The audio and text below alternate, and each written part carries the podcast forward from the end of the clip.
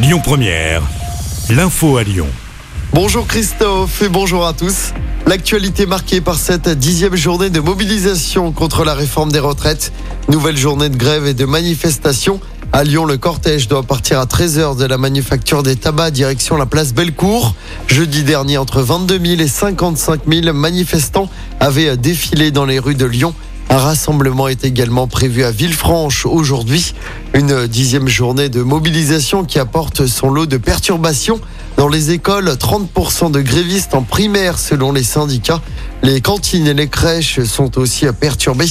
Perturbations également dans les transports. À la SNCF, 3 TGV sur 5. Comptez également un TER sur 2. À Lyon, le trafic est peu impacté aujourd'hui. Les métros et les funiculaires circulent normalement, fréquence allégée pour le T2, le T3 et le T4. Même chose pour quelques lignes de bus. On vous a mis le détail complet sur notre application. On fait également un point ce matin sur la pénurie de carburant. La situation reste sous contrôle dans le département. 13% des stations-service sont en rupture partielle ce matin. Seulement 4% sont en rupture totale. La crise sanitaire du Covid semble loin pour Transavia, la compagnie low cost du groupe Air France KLM. Transavia a retrouvé ses niveaux de fréquentation de 2019. La compagnie aérienne étoffe son offre à Lyon de deux nouvelles destinations au départ de Lyon-Saint-Exupéry.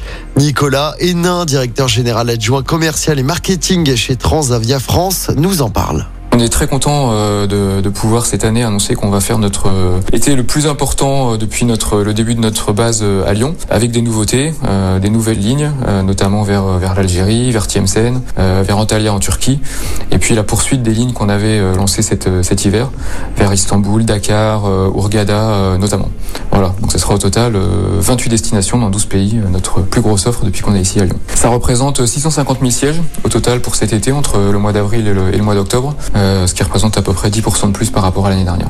Et la compagnie Transavia annonce également qu'elle va changer de modèle d'avion à partir du mois de novembre prochain. Elle va passer à des Airbus A320 Neo, des avions plus économiques au niveau énergétique. On passe au sport en football. Dans la douleur, l'équipe de France s'est imposée 1-0 hier soir en Irlande dans le cadre des qualifications à l'Euro 2024. Victoire acquise grâce à une frappe magnifique de Benjamin Pavard qui faisait son grand retour. Les Bleus ont également pu compter sur un immense Mike Maignan dans les cages, notamment auteur de deux parades magnifiques en fin de match. Mission accomplie pour l'équipe de France qui fait le plein de points en deux matchs. Écoutez votre radio Lyon Première en direct sur l'application Lyon Première lyonpremière.fr et bien sûr à Lyon sur 90.2 FM et en DAB+. Lyon Première